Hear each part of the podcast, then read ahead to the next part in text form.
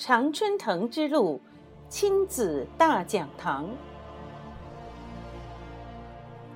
第十九期：打电子游戏与孩子的自信。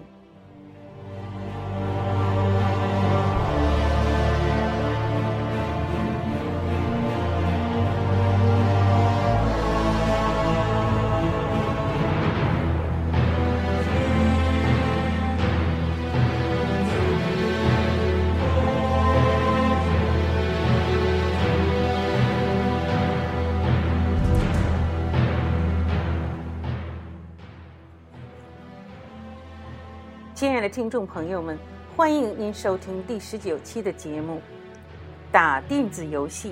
可能有的听众朋友说了：“哎，李老师，你今天终于谈到了这个问题。其实我们想你讲这个问讲这个话题已经很久了。”那也有的人说：“哎，你不是说孩子全错就对了吗？那么打电子游戏在你看来也是对的了。”其实对错，我们呢？最好用事实说话。那今天选取的这个片段，它来自《孩子全错就对了》这本书中的第八十六页。它原本的题目叫做《孩子的自信来自于他做的每一件事》，那当然也要包括他打电子游戏这件事了。那么在做节目的时候，我想了很久，我最后把它改成“打电子游戏与孩子的自信”。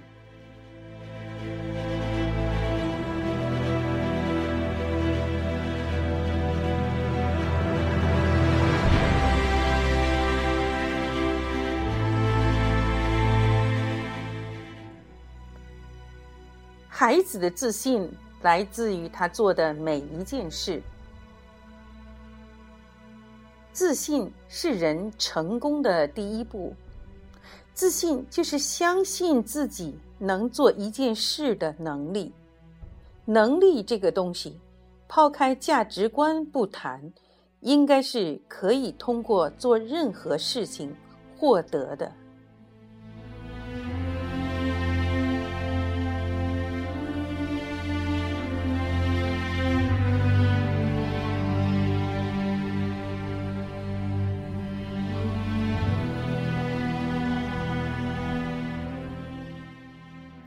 亲爱的听众朋友们，我们都曾年轻过，都知道那个每时每刻都在做梦的年纪，任何奇迹都有可能出现。但你会看到有些青少年，尤其是我们的男孩子，一副魂不守舍、心不在焉的样子。难道他们就没有青春的梦想吗？是他们缺乏能力吗？还是缺乏其他东西。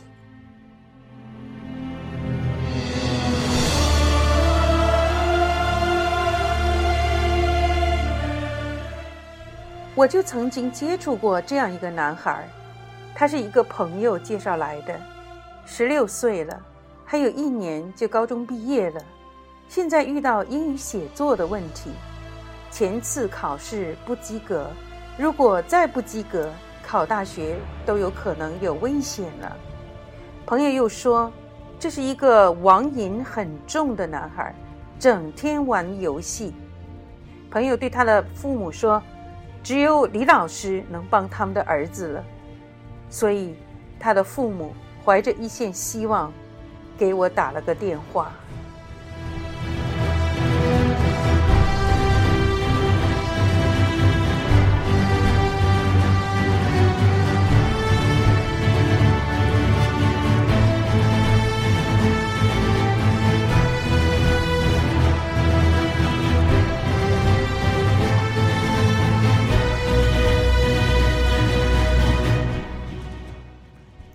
是一个打游戏的男孩，我已经帮助了多少打游戏上瘾的男孩了？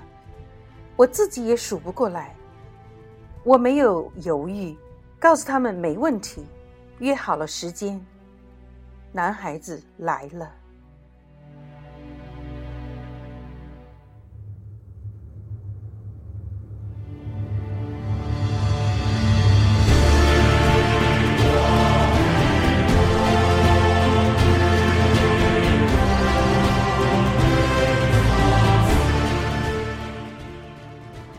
这是一个典型的打游戏的男孩，他有些苍白的脸，脸上没有太多表情，眼神有些淡漠。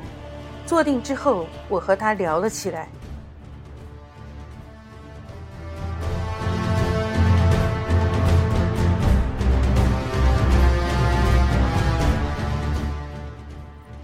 你现在面临的英语考试是什么样的考试呢？我向来喜欢直截了当。Okay, I need to make a speech about three minutes. 首先，我自己要选定一个 topic，然后写一篇文章，再把它讲出来。你有没有自己喜欢的题目呢？还有，你有前做过 speech 吗？我问道。我想不出来要写什么题目，而且我的演讲水平很烂的。他略微低了一下头，说：“你平常都做些什么呢？”我开始提问了。上学、放学、做作业、吃饭、和朋友聊天。他说的迅速干脆，但说的时候并没有什么感情色彩。还有呢？Anything else？难道就没有什么好玩的事儿了吗？我追问道。他看着我，仿佛在猜。这个问题是否是一个套儿？看到我的目光很坦诚，他在想说，他想了想说：“你大概知道的，就是打 game 喽，就是打游戏。你为什么说的这么不轻松呢？这个对你来说应该是很好玩的事儿啊，你应该是很轻松的说出来啊。”我直视着他的眼睛。因为所有人都认为打游戏不好，天天家里都在说我，有时学校老师也会这么说。所以尽管我很喜欢，我的朋友们也很喜欢，但我不想直接说出来。他显然很清楚打游戏的孩子面临的是什么处境。你喜欢打什么样的游戏？我并没有顺着他的思路说下去。而是问起了这个问题，这回轮到他吃惊了。Do you really want to know？你真的想知道吗？你是第一个问这个问题的成年人。他的眼睛一下子活了起来。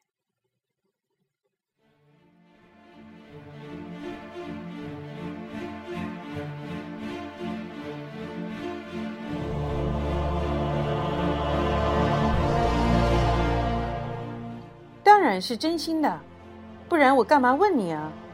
如果你需要的话，我可以把上课的内容保密的。我微笑着说，我的眼神中透着真诚。That doesn't matter，没关系的。你知道这个游戏吗？他说了一个游戏的名字，挺奇怪的名字。我摇摇头，一点印象都没有。其实，给我什么游戏名字都一样，都是陌生的。算了，说名字估计你哪个都没听说过。我喜欢这种游戏，就是有很强的竞争性，可以比赛，逐级往上升的那种，算分的，point。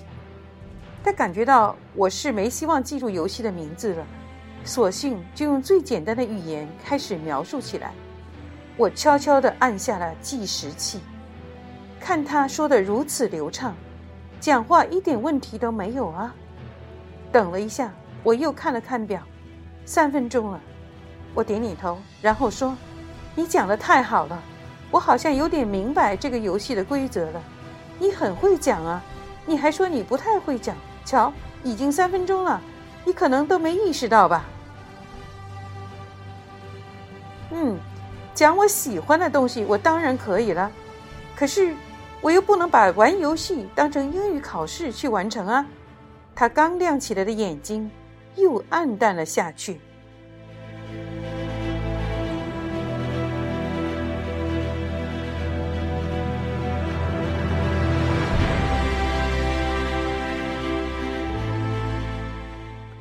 为什么不可以选这个题目呢？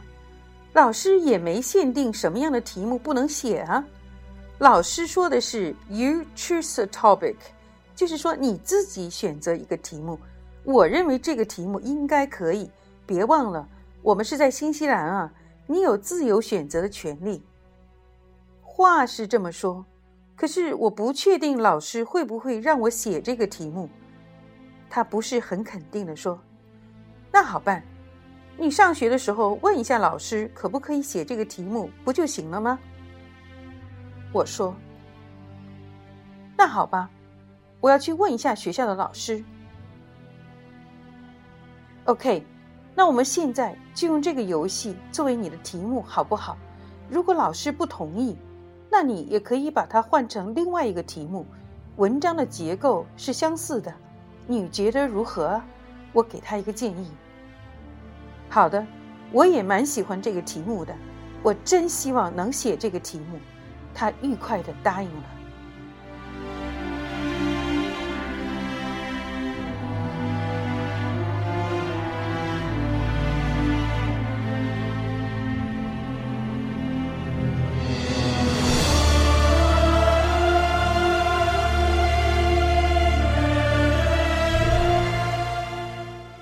首先来看看选题怎么选。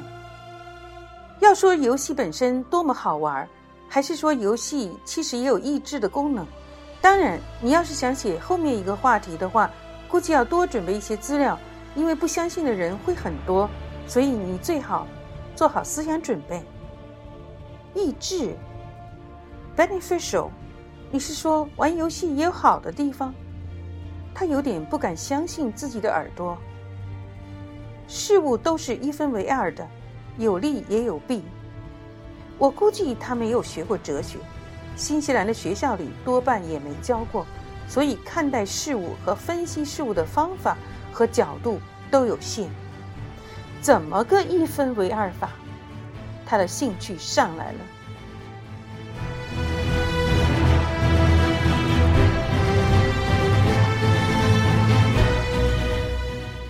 这么说吧。做任何事都有好的一面和不好的一面，至少有好的一面和不好的一面。比如说吃饭，好的一面是给我们能量，让生命延续；不好的一面是同时也消耗我们的身体，尤其是当我们吃的不妥当的时候，还容易造成损伤。就好像一个人每天吃油炸的东西，他也在吃，但是他的吃并不利于自己的身体，所以就弊大于利了。我觉得我的例子好像还是有点弱。那在游戏上怎么用呢？所有的人都说游戏这个弊，这个 disadvantage 是很大很大的，没有人说游戏的利在哪里。他还有有真的有任何的 advantage 吗？他问我，我喜欢提问的学生，因为提问说明他有兴趣。光是点头的学生有蒙混过关的嫌疑。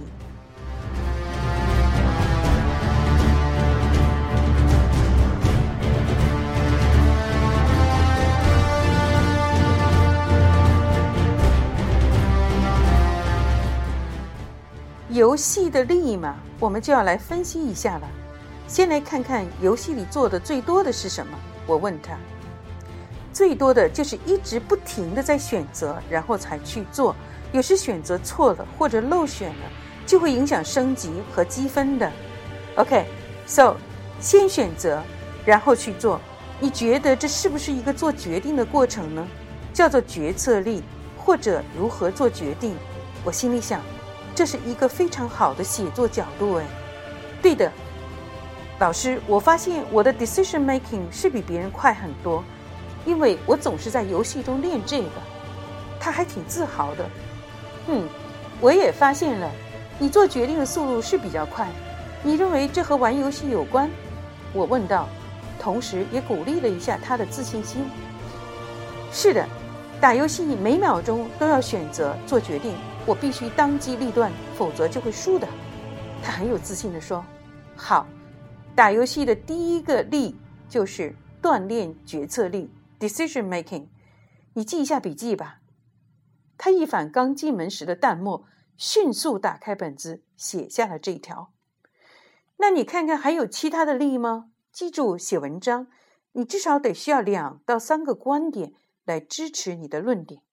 我相信他已经学过文章的结构，但是学的如何就是个问题了。第一点是玩游戏能够锻炼决策力 （decision making）。那么第二点呢？他在思索着。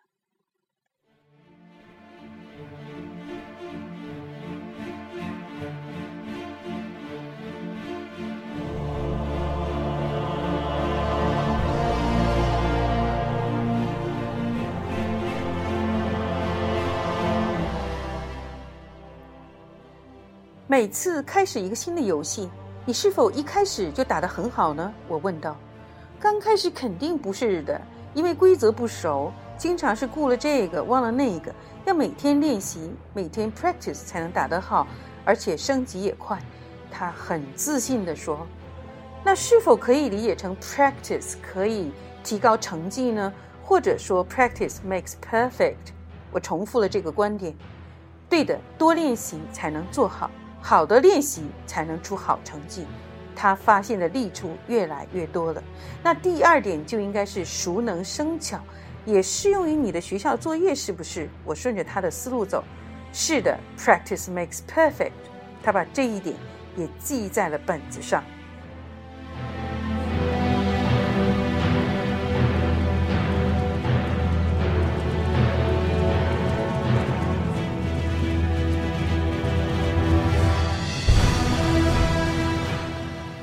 你的游戏水平如何？应该不错吧？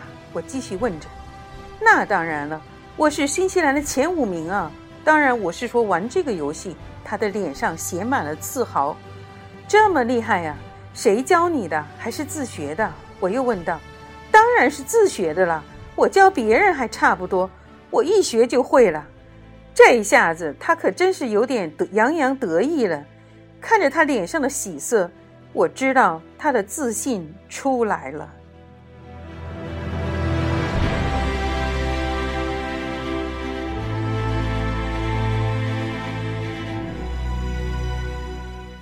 游戏的设计很复杂，你能把这么复杂的东西通过自学就学会了，而且还成了新西兰的前五名，这说明你有很强的自学能力啊！你觉得你的这个自学能力也是通过玩游戏练出来的吗？我问道：“是的，是的，我是有这个 ability 的。有时候也有弄不清楚的地方，但是我会自己去问同学，或者在网上寻求帮助。”他大方地承认了自己的能力，而且还说了自己的方法，主动寻求帮助，态度很好。我的赞赏让他有点不好意思了。那第三点，就是说。培养了自学能力和主动解决问题的能力。这次，他自己做了总结。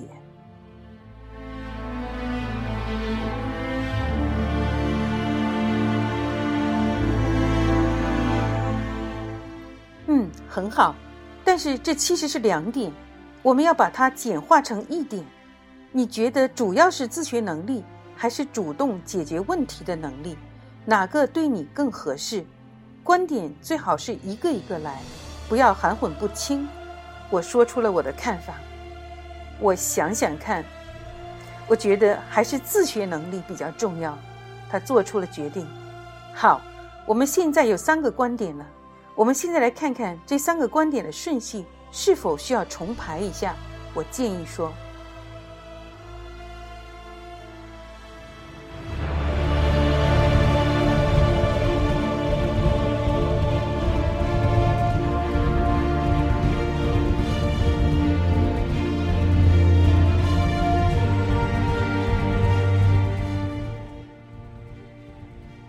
这三个观点依次是：第一个是锻炼决策力，第二个是熟能生巧，第三个是锻炼自学能力。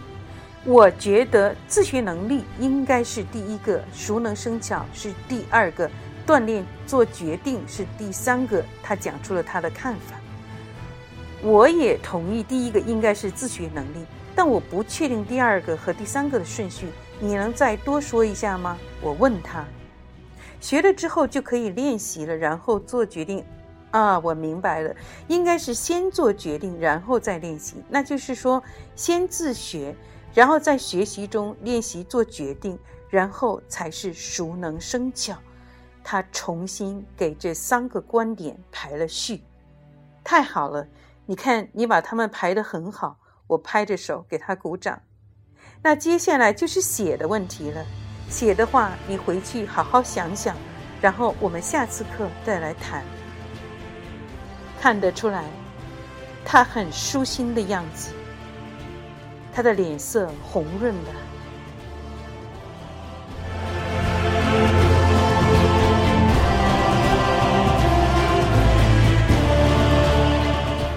还有就是，你要去问老师，你的这个作文题写游戏是否可以？注意，不要告诉任何人你想写这个题目，包括你的家里人。我的用意是要他尽可能免除干扰，把精力用在该用的地方。另外，他刚刚建立起来的自信还非常的嫩，最好保护一下。好的，老师，我一定做到。他痛快的答应了。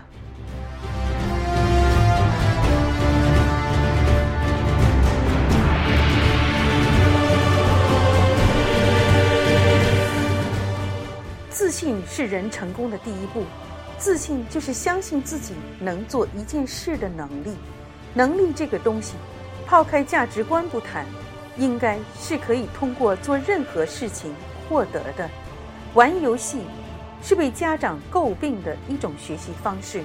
当然，玩游戏确实会带来很多问题，但是游戏也能够锻炼孩子能力的某一方面，必须要得到尊重。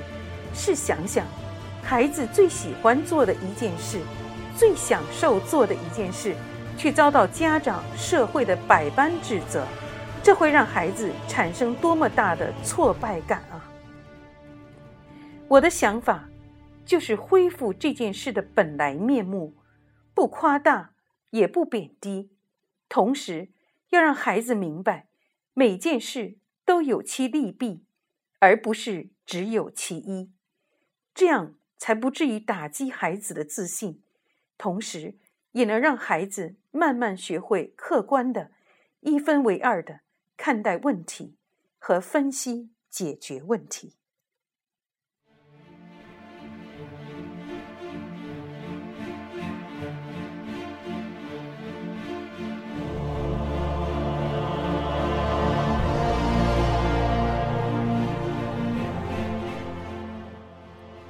时间过得很快，转眼到了第二堂课的时候，他带来了一个好消息：学校老师说他可以写游戏方面的题目。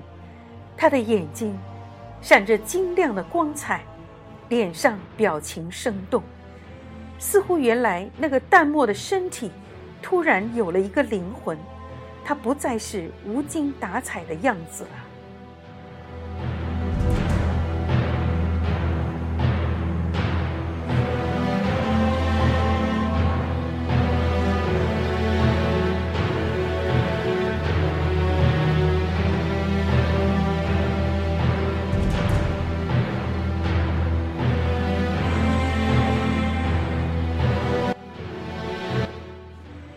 一切进展顺利。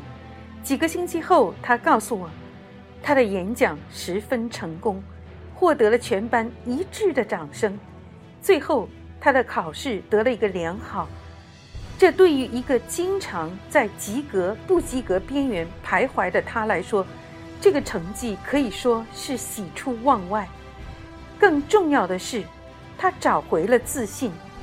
虽然因为玩游戏受到了无数打击。批评，甚至责骂，他最后明白了一个道理，那就是他做的任何一件事都有利有弊，所以既不能以偏概全，也不要自暴自弃。他相信，他一定能行。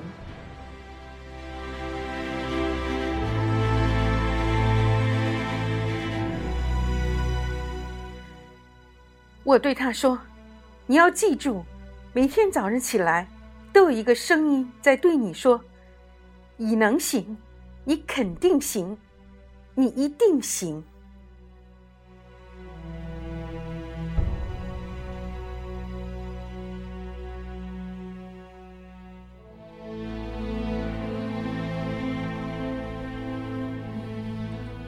亲爱的听众朋友们，刚才和大家分享的这一个故事是一个真实的案例，这也是我教过的一个学生。我想通过这个真实的案例，能够让大家重新考虑这件事，恢复这件事的本来面目，恢复打电子游戏这件事的本来面目，不夸大也不贬低。同时，最重要的是让孩子明白每件事都有利弊，而不是只有其一。好，这次节目呢就到这里了。